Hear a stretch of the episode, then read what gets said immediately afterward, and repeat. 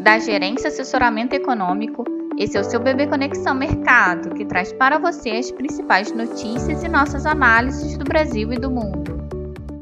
Quarta-feira, 22 de março de 2023, eu sou Eli Francis e vou dar um panorama sobre os principais mercados.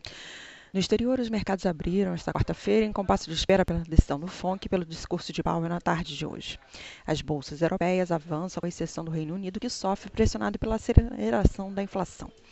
Os futuros das bolsas de Nova York e as taxas dos prédios recuam marginalmente, espelhando certa cautela antes do Fed. Acreditamos que uma pausa do Fed pode dar uma impressão equivocada ao mercado, que poderia ser considerado um sinal de que o Fed está realmente preocupado com uma possível crise sistêmica no setor financeiro americano.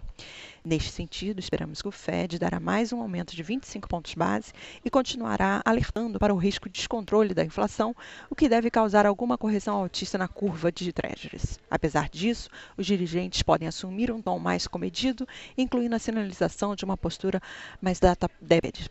Se esse for o caso, é possível que a perspectiva de um ciclo menos agressivo de alta de juros possa dar mais impulso para os ativos de risco, incluindo bolsas, commodities e divisas emergentes. Portanto, esperamos dólar em queda, taxa dos treasuries em alta, bolsas e commodities em alta. No Brasil, os ativos devem seguir sensíveis ao panorama global, com os investidores em compasso de espera pela decisão do FONC. Fica a expectativa para a coletiva de Powell e para a atualização das projeções dos dirigentes. No fronte interno, a apresentação do novo arcabouço fiscal ficou para abril, após o retorno de viagem de Lula e Haddad à China. O adiamento ocorre em meio às discussões de um mecanismo de recomposição gradual de despesas das áreas de saúde e educação. Quanto à decisão do Copom, esperamos manutenção da Selic em 13,75% ao ano.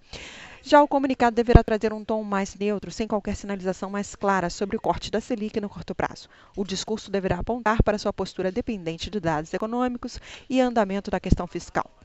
Diante exposto, esperamos que o Ibovespa possa buscar alguma recuperação na sessão, em sintonia com as bolsas globais e commodities, o dólar se enfraquecer frente ao real na esteira das demais moedas emergentes e a curva de juros operar entre margens estreitas, com um ligeiro viés de queda, no aguardo pelas decisões do FONC e do Copom, embora a alta esperada para a taxa dos treasuries possa limitar parte do movimento. Bem, um bom dia a todos e bons negócios.